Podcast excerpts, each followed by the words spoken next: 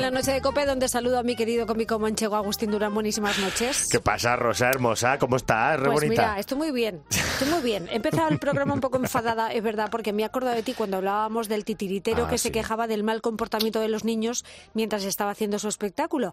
Y he pensado yo, ¿le habrá tocado a Agustín eh, pues tratar con muchachos de estos que te boicotean la actuación? Sí, sí. Este muchacho ha hecho un vídeo, pero yo podría hacerte una serie de seis temporadas y 100 capítulos cada temporada, ¿sabes? Digo yo que no será para tanto, ¿no? Sí, hombre, he, sufri- he sufrido scratches infantiles, ¿sabes? Piensa que yo actúo mucho en la fiesta de los pueblos Sí. y claro, gratis, al aire libre y, y se Claro. dan todos los elementos para sufrir acoso infantil. Desde luego. En un pueblo de aquí de Madrid, me acuerdo que tuve a seis muchachos jugando al fútbol delante del escenario, entre el juego, el juego que había entre el escenario y la primera fila de sillas. ¿En serio? Que había ahí unos tres metros, sí, sí. Y encima jugaban con una lata de cerveza vacía pisá.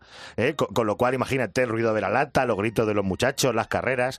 Yo miraba a la gente desde el escenario y me daba cuenta que ya estaban más pendientes del partido que de mí. O sea, Pero que- ¿qué hay que hacer en esas situaciones? Porque lo normal es que los padres les dijeran algo. Sí, yo estuve a punto de ponerme a narrar el partido al estilo de Manolo Lama o Rubén Martín. Pues hombre, yo lo hubiera hecho, porque es que si no, a ver qué haces ahí para llamarles la atención a estos chavales. Es que en este caso lo de los padres era una batalla perdida, porque los padres estaban en el bar. Claro, ¿eh? estaban en el bar pasando de los niños. Los vi acercarse a, a lo- a ellos un par de veces y además los padres estaban algo alicatados, Encima. ¿sabes? Sí, yo no sé si me entiendes. Sí, Eh, se les escuchaba hablar como si tuvieran una Magdalena en cada carrillo, ¿sabes? Hablaban como un Wallman al que se le estaban acabando las pilas y andaban como si se acabaran de bajar de un torete mecánico. Vamos, así, que no ¿sabes? estaban en el mejor estado para hablar. No, si me llego a quejar es probable que los padres hubiesen acabado jugando a fútbol, pero con mi pescuezo. Encima, ¿eh? Encima, ¿eh? Entonces, nada, menos mal que al rato apareció un chaval por allí de la nada con un balón de verdad y ya se fueron corriendo a dar por saco a otro lado, ¿sabes? Pero bueno, desde ese día tengo contratado en mi staff a un hombre que solo viene a asustar a los niños que se portan mal, ¿sabes? Los mira, tiene una cara de loco increíble, de, de Quintanar de la Órdenes. Así que también te diré que para no quedarnos solo con lo malo, que vienen muchísimos niños a verme y el 90% de las veces son niños que, que se portan fenomenal y que están bien educados y que incluso se divierten y se ríen con mis tontas. Pero es que de todas formas los niños son niños y los niños muchas veces son trastos y tienen que ser trastos porque son niños y Sí. no son conscientes de que están portándose mal o molestando a quien está trabajando, pero para eso deberían estar ahí los padres. Sí, claro. Claro que tú cómo eras cuando eras pequeño. Bueno, yo tenía mis ratejos. Yo me acuerdo, yo hice muchas, pero me acuerdo de una que hice que, que mis abuelos no supieron si regañarme o deshuevarse. Porque en, en mi pueblo, al igual que en casi todos antes, por ejemplo, había un alguacil. ¿eh? Ya. Eh, Bueno, estos son recuerdos en blanco y negro casi. es ¿eh? que tenemos una edad. Tenemos una sí, edad. en vez de poner carteles o subir información a las redes, el alguacil salía con una trompetilla y se ponía a pregonar en la plaza del pueblo.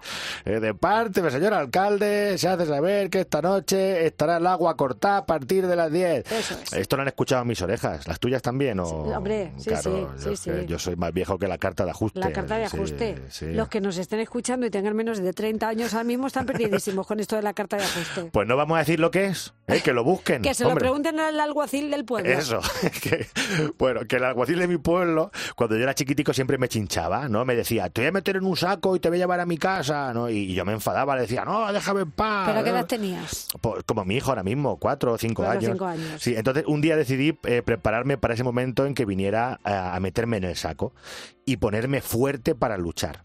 Me comí una caja de sobas pasiegos de 16, ocho yogures y una botella de mosto a boca perro sentado en el suelo de la cocina. Y, y- y me acuerdo que entró mi, mi abuela, la pobre que paz descanse, y me dice, ¿pero qué haces? Y yo respondí, digo, ponerme fuerte para cuando venga por mí el alguacil para pegarle una paliza, no sé qué. Porque, como todo el mundo sabe, los sobaos pasiegos son la clave de la dieta Eh. para tener un cuerpo musculado. Claro, cuando tú veas un culturista, piensa, esos cuadrados que tienen en la barriga son sobas pasiegos sin masticar, ¿eh? que se les han quedado ahí puestos como un baldosín en el vientre. Entonces, nos queda claro que tus padres podrían escribir un libro con tus trastadas. Sí, varios tomos. Milarús particular de las trastadas. Sí. Eh, por ejemplo, me acuerdo también cuando mi padre me dejó en el primer día de colegio, que le dijo a la profesora, aquí te lo dejo, es un poco inquieto. ¿Eh? Inquieto, que, que yo pensé para mí, sí, pronto saldrás de dudas de dónde está el grado de mi inquietitud. ¿eh? Y, y pronto se dio cuenta que lo de inquieto se quedaba corto. Bueno, me movía más que una garrafa de agua tumbada en el maletero un coche, ¿sabes? Eh, y además siempre, te- también te diré que mis trastadas, mis perrerías, me gustaba que tuvieran un trasfondo divertido, ¿no? no era, yo no era de esos que, que, en el colegio clavaban lápices en la cabeza de los compañeros o que pegaban bocados en los brazos. A mí me gustaba que hubiera comedia en la trastada. Claro, sí. bueno, ¿y tú me puedes contar alguna que se pueda contar sí. a estas horas? Sí, mi, mi, abuela, mi abuela que era mi candidata favorita para las bromas a pobre la pobre. mujer. La tenía viviendo en un Día de los Santos Inocentes permanente, ¿sabes? Yo con el teléfono la tenía frita, la llamaba para decirle que iba a entrar en Gran Hermano, o, sea, o que era del ayuntamiento y teníamos que derribar su casa porque iban a hacer ahí un parque infantil. Pobre. Es que antes se llevaban mucho las bromas telefónicas, Sí. ¿eh?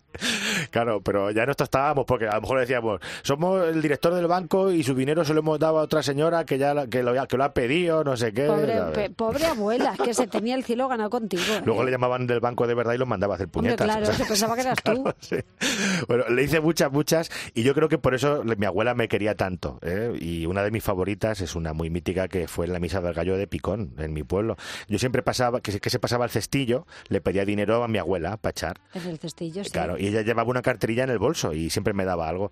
Entonces, yo ese día, antes de salir de casa, le metí en el bolso una caca de plástico, ¿sabes? De esta de toda la vida, de las de broma, De verdad, ¿sabes? vaya ocurrencia. Es, ¿Cuántos eh, años tenías? Pues igual, cinco o seis años, muy pequeños. que sí. ya ibas apuntando maneras. Sí, el caso es que le pedí dinero a mi abuela. ¿eh? Se sentaba siempre en los primeros bancos, siempre. Y, y mi abuela metió la mano en el bolso, empezó a buscar la cartera, sacó la funda de las gafas, La las llaves, el rosario y sacó la mierda también. Y se quedó tan perpleja que se quedó mirándola como Hamlet a la calavera, ¿sabes? Así con el brazo extendido, como diciendo, pero bueno. Y justo en ese momento que mi abuela estaba con el pastel en la mano, el cura también se quedó mirándola. No sé, se cortó el sermón de No, golpe. Sí, no, sí, sí, no. sí. Mi abuela entonces se dio cuenta de lo que tenía en la mano y viendo que yo me estaba riendo al lado y ante la atónita mirada aún del párroco, me soltó un pescozón, pero un pescozón que sonó en la iglesia como si hubiera tocado las palmas el increíble Hulk, ¿sabes? Además, pilló un poco de oreja eh, con el golpazo y tuve ahí un pitido también una, una semana.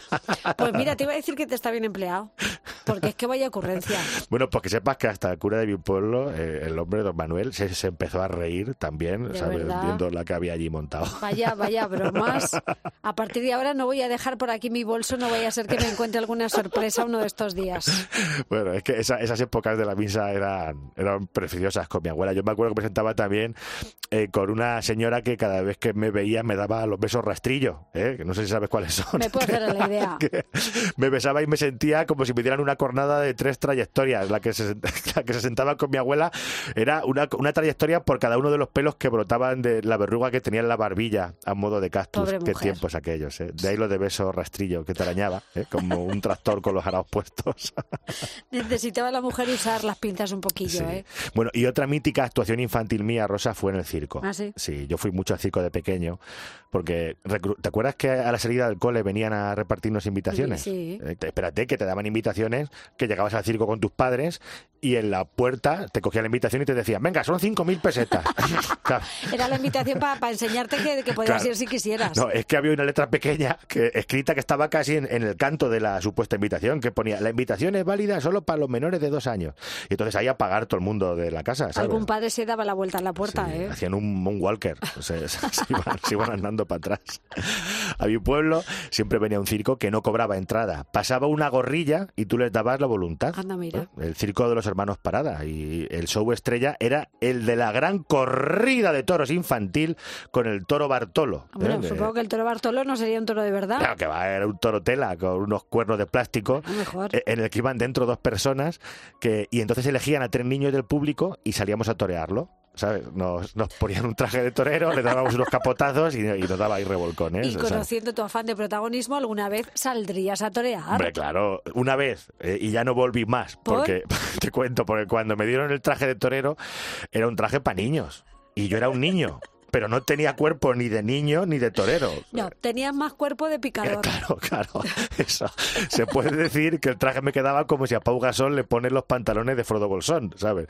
Es que no me entraba encima de la ropa porque los otros chicos se los pusieron encima de sus pantalones. Como no me entraba, yo me tuve que quitar mis pantalones y ni así me abrochaban, ¿sabes? Llevaba los pantalones metidos a presión, pero sin echar el botón. Claro, me quité las zapatillas para meterme los pantalones y, y ya no sabía ponérmelas. ¿Sabes? Te- te- me- eran, de, cor- eran de cordones y me las puse al estilo Pero chancleta, pero ¿sabes? bueno, pero bueno. Y así salía a torear. eh, pero bueno, Pero, es- pero, pero hay pruebas gráficas de ese momento. Sí, hay, pero no las encontrará nadie. ¿eh? Bueno, te resumo. Tenemos a un niño cebollón con unos pantalones que no cierran, las zapatillas mal puestas. Entonces el toro sale detrás de mí, empiezo a correr y, y- y lo primero que pierdo son las zapatillas. Efectivamente. Luego, eh, eh, conforme corro, empiezo a notar fresco en las nalgas y es que ya se, se me, se me van cayendo los pantalones, pero claro, no me los puedo subir porque en una mano llevo el capote y en la otra una espada de plástico. Y, y, claro, corro un rato con los pantalones a la altura de los tobillos, co- como cuando sales del váter a buscar papel, hasta que me tropiezo con ellos y, y caigo de cabeza al suelo. Bueno, clavé los dientes en el cemento de la plaza de mi pueblo. O sea que. Te digo una cosa, no te contrataron los del circo porque eras muy pequeño. Sí, sí. Si no te contratan como actuación estelar. Total, además es verdad. Vamos, lo que se dice, una faena de puerta grande. No, no, más bien de enfermería, ¿sabes? Pero bueno, Ay, madre. aún así lo recuerdo con mucho cariño. ¿eh? Desde pequeño Sí. dando ya buenos espectáculos. Sí. En la vejez seguirás igual, Agustín Durán. Es probable.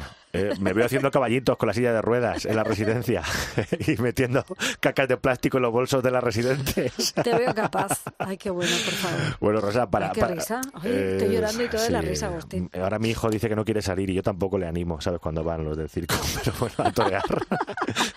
bueno, para terminar, en un Sí. programa en el que se ha hablado de trastadas infantiles, yo quiero rememorarte hoy uno de mis grandes éxitos musicales, eh, que habla de lo que hacía mi madre cuando yo me portaba regular. Ah, pues muy ¿Te bien. Parece? Pues Eh, supongo que la zapatilla será protagonista. ¿Tú crees? No sé. A mí me, me da, no sé por qué, pero me da.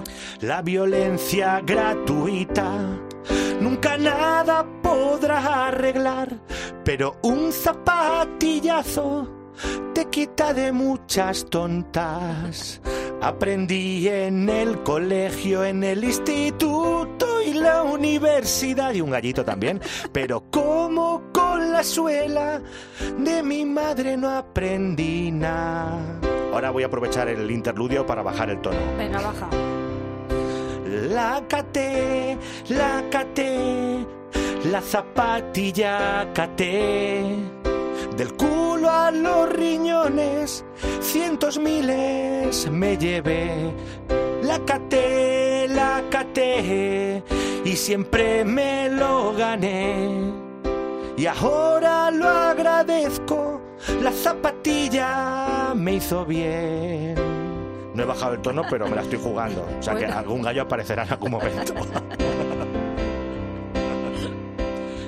Si discutía con mi hermano a voces a la hora de la siesta, en mi culo acababa su huella puesta. La zapatilla. Si me ponían un cero en clase porque me portaba mal, un zapatillazo me ayudaba a espabilar. La caté, la caté, la zapatilla caté. Del culo a los riñones, cientos miles me llevé. La caté, y siempre me lo gané.